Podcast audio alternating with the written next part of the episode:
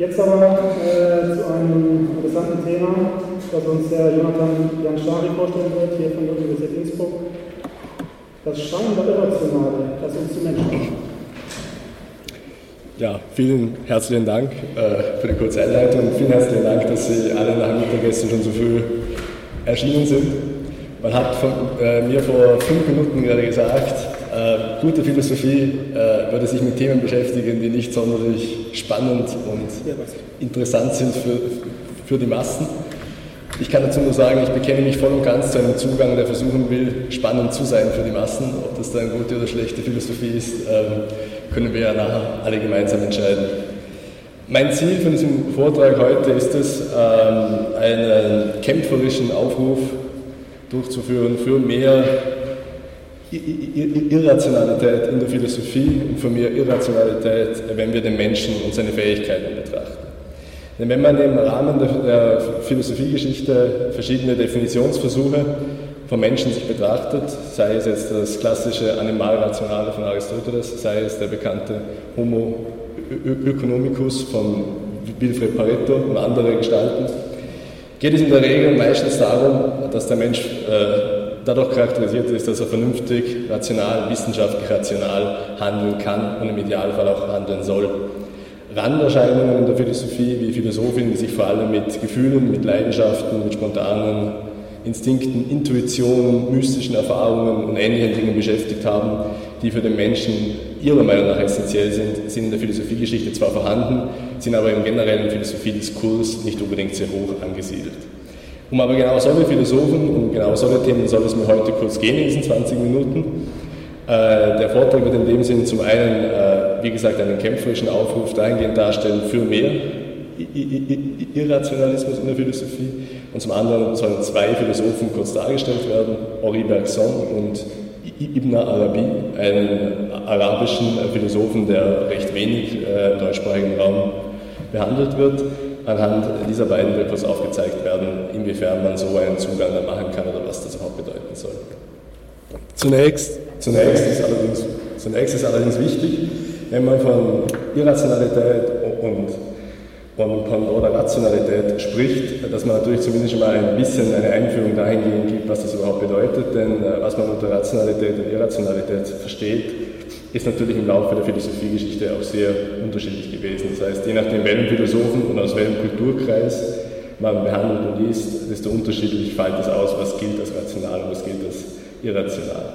Ich möchte für diese, äh, diesen Vortrag einen ganz simplen Zugang wählen, und zwar den, äh, den wir alle aus dem Alter, aus der Lebenswelt kennen, dass der Begriff äh, vernünftig für Begriff äh, dann verwendet wird, wenn wir prinzipiell etwas Positives damit aussagen wollen. Damit meine ich, wenn eine Handlung vernünftig ist, äh, dann ist sie gut. Das heißt, es gibt einen normativen Zugang zu rational ist gut, irrational ist schlecht. Wenn eine Handlung, wenn eine Philosophie irrational ist, bedeutet das in der Regel, dass sie nicht klassischen Argumentationslogiken folgt, dass sie nicht der klassischen westlichen Logik folgt, dass sie nicht vernünftiger, intersubjektiver Nachvollziehbarkeit folgt und dass sie auch nicht naturwissenschaftlich experimentell ja, überprüft und äh, dargestellt werden kann.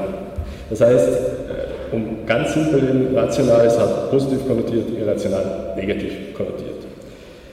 Das Ziel von diesem Vortrag oder was ich äh, rüberbringen möchte, wäre, dass wir anstatt von rational und irrational zu sprechen, von einem engen Rationalitätsbegriff sprechen, von einem weiter, weiten, umfassenden Begriff äh, von Vernunft, von Rationalität. Das heißt, das Ziel wäre, diesen starren Dualismus, der positiv-negativ konnotiert ist, aufzubrechen in einen engen und weiten Begriff der Rationalität. Der enge Begriff der Rationalität ist der, den ich schon ganz kurz dargestellt habe, der in, vor allem in den Wissenschaften, vor allem natürlich in den, ja, den Naturwissenschaften zur Anwendung kommt, mit eben klassischer Argumentationstheorie, mit klassischer westlicher Logik, mit äh, klassischer, vernünftiger, intersubjektiver Nachvollziehbarkeit und ähnlichen Konzepten. Und ein weiterer Begriff äh, der, äh, der Vernunft würde versuchen, auch jene Phänomene, die wir im Alltag erleben, die Gefühle, die Leidenschaften, die Intuitionen, mystische Erfahrungen, äh, Zugänge zur Welt und so weiter, irgendwie zu inkludieren in den Begriff der Rationalität, sodass diese Begriffe, und das ist ja der eigentliche Ziel, also dass, dass diese Phänomene, das wäre das eigentliche Ziel, auch innerhalb der Philosophie an der Universität und der Akademie betrachtet werden können. Weil das große Problem mit einem rein engen Begriff der Rationalität ist, dass dieser Begriff die Diskurshoheit ausmacht. Das heißt, wenn grundsätzlich alles, was mit Gefühlen, mit Intuitionen, mit Leidenschaft, mit Mystik zu tun hat, als irrational gilt, kommt es im Diskurs der Philosophie nicht vor, weil man sagt, man kann es nicht wissenschaftlich betrachten, wir können es in der Akademie nicht lehren, es gibt dazu keine Möglichkeit, keine Methoden dazu zu kommen. Wie sollte es sowas auch geben? Es ist eben nicht vernünftig. Mit einem engen und weiten Begriff der Rationalität könnten wir das ein bisschen verschieben auf eine andere Achse. Wir könnten der vernünftigen Rationalität, der wissenschaftlichen Rationalität zugestehen, dass sie im Sinne der Naturwissenschaft unglaublich viel dazu beiträgt, in der Welt zu erkennen, dass sie uns über die Materie, über die Natur, über verschiedenste andere Sachen unglaublich viel aussagt und technischen Fortschritt ermöglicht. Das soll ja nicht geleugnet werden. Gleichzeitig würde er ermöglichen, dass wir auch andere Phänomene, die vielen auch, die Philosophie studieren und Geisteswissenschaften äh, ernst nehmen, einen Zugang zu Phänomenen ermöglichen, die für sie äh, wichtig und bedeutsam sind und die auch für den Menschen entscheidende Phänomene sind, um den Menschen besser kennenzulernen, besser zu begreifen. Ich habe dann auf der Folie hier, mache ich nur ganz kurz, äh, Habermas' Konzeption von drei verschiedenen Vernunftzuständen, die kognitiv-instrumentelle, moralisch-praktisch und ästhetisch-praktische erwähnt. Hauptsächlich darum, weil ich einen ähm, Philosophen kurz erwähnen wollte, der eine gewisse allgemeine Anerkennung in der Akademie teilt. Das heißt, wenn jemand wie Jürgen Habermas sagt, wir können mit verschiedenen Begriffen der Vernunft hantieren, hat das mehr Gewicht, als wenn ich Ihnen einen arabischen Theologen und Mystiker des 12. Jahrhunderts präsentiere, der das behauptet. Das heißt, Habermas soll für mich ja dazu dienen, dass sich auch intelligente und durchaus in der Akademie beheimatete Philosophen und Soziologen sich mit ähnlichen Ideen beschäftigt haben. Das heißt, die Grundsatzthese eben bei diesem Vortrag ist, die Philosophie soll versuchen, den Menschen im Sinne einer weiteren Rationalität zu deuten, einer weiteren Rationalität zu deuten. Denn, und das möchte ich hier als Zitat kurz anführen, von Friedrich Fellmann, einem äh, deutschen Philosophen, der sich mit ähnlichen Themen beschäftigt, der ganz klar sagt, die Naturwissenschaft mit ihren engen Rationalitätsbegriffen hat einen logischen Raum, einen eigenen logischen Raum, in dem ganz bestimmte Regeln herrschen, aber für unser Leben, für das Leben des Menschen, für den Lebensweltzugang, was das Leben für den Menschen oft auch auszeichnet, nicht nur, aber oft, braucht es andere Regeln für, für das Erkennen von diesen Phänomenen. Es braucht andere Zugänge zu Leidenschaften, Gefühlen, Intuitionen, als das, was für das gegenständliche Erkennen gilt, denn nur dann kann man mit diesen Phänomenen umgehen und hantieren. Ein Philosoph, der versucht hat, der versucht hat, einen solchen Zugang zu Menschen äh, anzubringen, ist Henri Bergson, ein französischer Lebensphilosoph des 20. Jahrhunderts. Äh, bevor man allerdings äh, kurz darauf eingehen, was, was er dann für den Menschen essentiell findet, ist es wichtig zu beachten, dass er eine ganz spezifische Metaphysik und Ontologie vertritt. Er geht nämlich von einer Konzeption des sogenannten Elan, Elan Vital aus. Das eine Form von Energie, eine Form von Lebensschwungkraft ist, die seiner Meinung nach das Universum auszeichnet. Das heißt, das ist bei Bergson ganz interessant, er stellt sich das Universum als gigantische Explosion vor.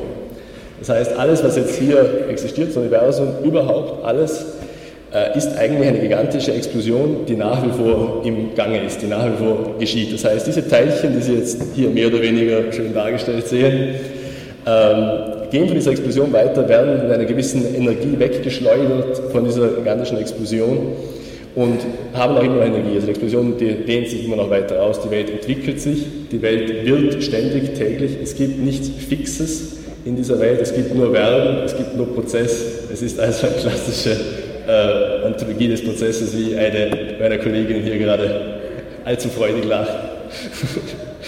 Das heißt, bei Bergson ist eben der große Witz, dass das alles im Prozess und, und, und im Werden ist.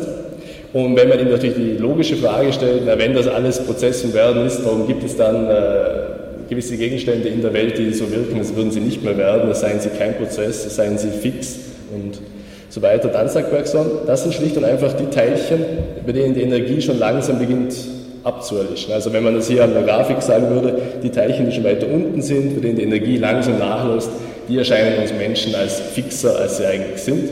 Das heißt, ein Baum zum Beispiel oder ein gigantisches Felsmassiv erscheint fixer, weil die Energie abgenommen hat, aber tief im Inneren, im eigentlichen Wesen bewegt sie sich nach wie vor, verändert sie sich, wird sie. Bei den Teilchen, die mehr Energie haben, wie ein menschliches Kind, eine Pflanze, ein Tier, wo man die Entwicklungen und so weiter sieht, da erkennen wir auch das Wachstum deutlicher, darum haben sie auch mehr Energie und sind auch mehr Energie weggeschleudert. Es ist natürlich wichtig hier zu sagen, das ist eine sehr kurze Darstellung dieses Elorbitalis, dass es philosophisch ausgereifter ist, als ich es hier jetzt kurz präsentiert habe. Aber uns geht es ja jetzt nicht zwangsläufig darum, äh, um diese Ontologie. Wichtig ist nur für uns, dass Bergson sagt, weil die Welt so konstituiert ist und weil der Mensch auch so konstituiert ist, denn der Mensch ist ja auch nur ein Teilchen, das weggeschleudert wird, das im ständigen Werden, Vergehen, Veränderung ist. Darum können wir den Menschen nicht mit einem engen Begriff der Vernunft erfassen. Denn ein enger Begriff der Vernunft kann nur fixe, allgemeine, wiederholbare Phänomene erfassen, aber nicht einzeln äh, Einzelmomente, die sich bewegen, die sich laufen, verändern. Also ein, ein Werden als Werden kann von der klassischen rationalen Vernunft, von der wissenschaftlichen Vernunft seiner Meinung nach nicht erfasst werden. Das bedeutet bei Bergson, wenn wir jetzt davon ausgehen, dass ja alles einen werdenden Kern hat, ein Wesen hat, das sich ständig verändert, dann brauchen wir doch eine andere, einen anderen Zugang zu diesen, zu diesen Sachen. Und diesen Zugang nennt er Intuition. Intuition bei Bergson werden äh, darauf nur recht kurz eingehen. Intuition bei Bergson bedeutet eben, wie man hier an den zwei Zitaten auch äh, sehen kann, bedeutet, dass wir versuchen, den Prozess als Prozess wahrzunehmen. Das heißt, wir versuchen nicht, und Bergson bringt hier das Beispiel einer ja, Bach-musikalischen, also von Bach, von einer Musikstrophe. Er sagt, mit Hilfe der analytischen Vernunft, mit Hilfe der rationalen Vernunft, der engen Rationalitätsbegriff, können wir die einzelnen Musiknoten erfassen, wir können die Partitüre an sich lesen, wir können verschiedenste Erklärungsversuche machen, warum etwas dann so klingt, wie es klingt. Aber wenn wir hören wollen, wie es klingt, wenn wir, die, wenn wir dahinterliegende Musik, die Melodie hören wollen, dann müssen wir alles gemeinsam abspielen und im Werden im Prozess verstehen. Wenn die Zukunft und die Vergangenheit, diese die Noten und die gegenwärtigen Noten zu einem Ganzen verschmelzen, erst dann nehmen wir das wahr, was diese Melodie, dieses Musikstück, das uns begeistert, eigentlich auszeichnet. Und dafür, äh, sagt Alexander, das gilt nicht nur für so für ihn offensichtliche Beispiele für die Musik, sondern auch für alles. Das heißt, auch wenn wir den Menschen erkennen wollen, wenn wir alle anderen Gegenstände des Universums erkennen wollen, brauchen wir eben nicht nur die Vernunft, die klassische rationale Vernunft, wir brauchen auch einen intuitiven Zugang zu den Phänomenen, um ihnen im Wesenskern auch irgendwie klar zu werden und zu wissen, was das bedeutet. Wie diese Intuition allerdings aussieht, und damit kommen wir zum großen äh, Problempunkt aller Philosophen, die versucht haben, eine solche Konzeption zu machen, ist bei Bergson sehr vage und unklar. Äh, Bergson sagt selber, es sind äh, kurze Momente des Aufblitzens einer Idee, einer, eben, wir haben ja Intuition, einer Idee, eines Erkennens von etwas, das einem auf einmal vollkommen klar wird und wo man sich dann absolut sicher ist, dass es stimmt und dass man damit umgeht. Er sagt auch, wenn wir, das beste Beispiel, wo viele Leute anerkennen, auch wenn sie es wissenschaftlich nicht gerne haben, ist, wenn wir, wenn wir äh, ein Kunstwerk betrachten. Und in manchen Fällen beim Betrachten eines Kunstwerkes kommen wir auf, ein, auf einmal auf einen Einfall, auf eine ganz spezifische Idee. Und wir meinen zumindest am Kunstwerk etwas ganz Spezifisches erkannt zu haben, etwas Wahres, etwas Objektives erkannt zu haben. So ungefähr würde sich ähm, Bergson diese äh, Intuition auch vorstellen. Und Bergson ist der Meinung, dass der Mensch durch diese Intuition auch klar charakterisiert ist. Das heißt, es gibt zwar natürlich die Vernunft, der enge Vernunftbegriff des Menschen, die scientistische Rationalität, die wissenschaftliche Rationalität, die der Mensch kann, das Durchreflektieren, also das Erkennen, den wissenschaftlichen Umgang mit Phänomenen, aber das ist eben nur ein Teil des Menschen. Der andere Teil des Menschen sind diese Fähigkeiten, Fähigkeiten der Intuition, um auch andere, äh, andere Gegenstände, andere Phänomene wahrlich äh, klar erfassen zu können. Und das ist bei Bergson der große Clou. Zum Abschluss zu Bergson dazu gesagt, er natürlich erfindet diese Intuition seiner Meinung nach nicht komplett aus, äh, aus der Luft, sondern er sagt, wir stammen ja quasi Pflanzen, Tiere, Menschen, das alles fließt für ihn ineinander, kommt ja auch alles aus derselben großen Explosion. Und die Tiere, seiner Meinung nach, durch ihren Weltzugang, also ihren nicht rationalen, nicht reflektierten, instinktiven Zugang zur Welt äh, erkennen wir, dass Tiere so etwas können, dass Tiere direkt in diesem Prozess, in diesem Werden drin sind, aus diesem auch nicht austreten. Und weil wir Menschen noch mit Tieren so eng verwandt sind, müssen auch wir Menschen noch irgendeinen Rest von diesem tierischen Zugang zur Welt haben. Und dieser äußert sich bei uns eben im Sinne der Intuition. Das heißt, zusammenfassend, Bergson geht eben davon aus, dass der Mensch sowohl durch rationale als auch durch irrationale, wenn man so will, Momente charakterisiert ist und dass die für ihn essentiell sind. Und für uns in diesem Sinne, in diesem Vortrag, dass der Mensch sowohl mit Hilfe eines engen wie auch eines weiten Rationalitätsbegriffs erkannt werden muss, beobachtet werden muss, wie alle Phänomene in der Welt, denn nur dann ist er ganzheitlich wahrnehmbar. Das wäre so die, die Kernaussage, die ich hier bei Bergson äh, Ihnen, Ihnen, mitteilen möchte. Der zweite Philosoph äh, ist ein etwas äh, noch weiter ähm, hergeholter äh, Philosophiekollege aus der Frühzeit, äh, aus im 12. Jahrhundert, Ibn Arabi, ein islamischer Mystiker, Philosoph, Theologe und ganz vieles anderes noch. Sein Gesamtwerk ist nach wie vor un, nicht, nicht durchdrungen, unüberschaubar. Es gibt wenig deutsche Übersetzungen dazu, leider immer noch. Ibn Arabi kommt, darum präsentiere ich ihn hier auch, zu sehr ähnlichen Schlüssen wie, wie Henri Bergson, aber er kommt auf eine andere Art und Weise zu diesen Schlüssen. Er sagt nämlich auch, die Realität ist Sterben, die Realität ist durchgängiger verändert sich ständig, entwickelt sich ständig. Nur er hat nicht diese Explosion einer Bombe, wie Bergson hier so schön hat, natürlich auch im 12. Jahrhundert auch ein bisschen weiter hergeholt. Er sagt, letztendlich hat Gott, Gott deutet er ja, äh, als Einheit des Seins, wie es im Neuplatonismus üblich ist. Äh, Gott deutet er zum einen als Einheit des Seins, der die Welt mit seinem Atem äh, kreiert hat und erschaffen hat und dieser Atem hört niemals auf. Das heißt, die Schöpfung, das kennen wir ja von verschiedenen christlichen Theologen und Schöpfungstheoretikern auch, die Schöpfung ist nicht da und abgeschlossen und fertig, sondern die Schöpfung geschieht ständig, momentan immer. Gott ist ständig am Schöpfen, der Atem fließt ewig, wenn man so will. Damit kommt Ibn Arabi natürlich zu äh, einer sehr ähnlichen, einem, äh, einem sehr ähnlichen äh, Problem wie Bergson. Nur äh, kommt, wird es bei Ibn Arabi noch zusätzlich erschwert, als dass Bergson zumindest keinen Gott hat, der vollkommen äh, ja, außerhalb jeglicher Realität äh, existiert, die Einheit des Seins, die er, über die man überhaupt nichts aussagen kann, die unattributierbar, unerkennbar und alles ist, eben ganz klassisch im Sinne des Neuplatonismus, im Sinne des äh, Plotin.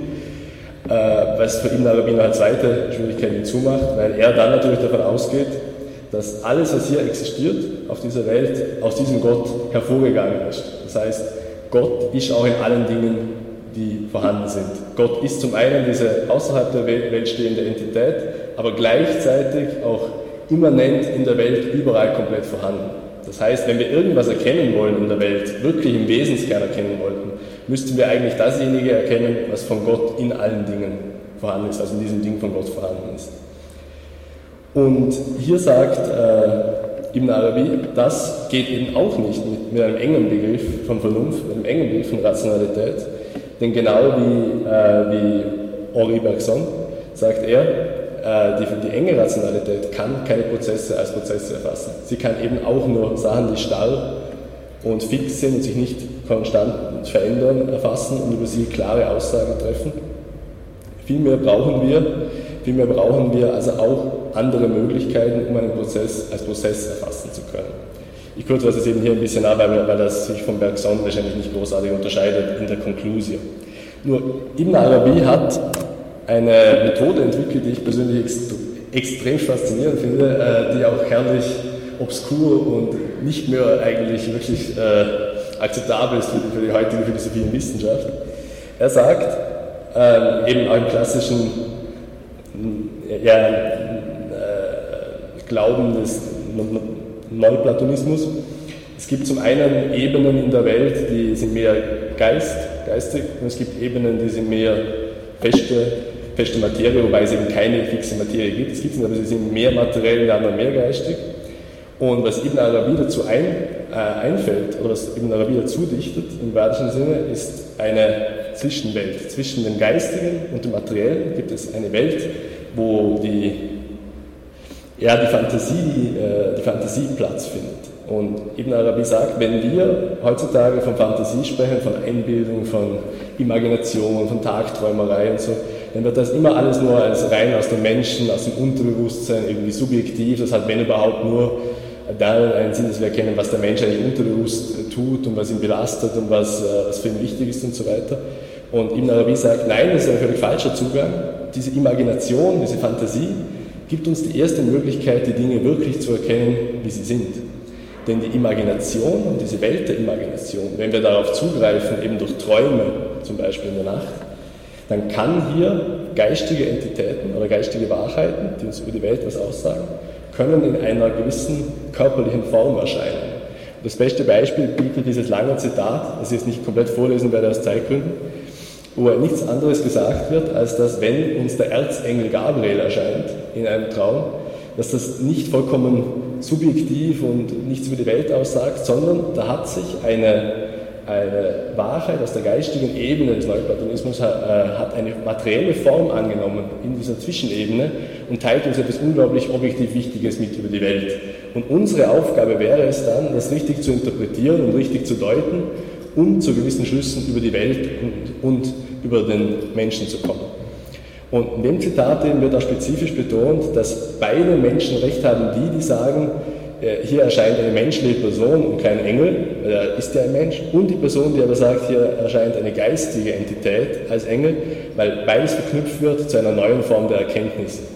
Und Ibn Arabi sagt, diese Imagination ist, für, ist eine spezifische Fähigkeit des Menschen, die nur der Mensch besitzt und die dem Menschen gegeben wurde, um eben über die Realität, über die geistigen Entitäten, über das Geistige an sich zu objektiveren Aussagen kommen zu können.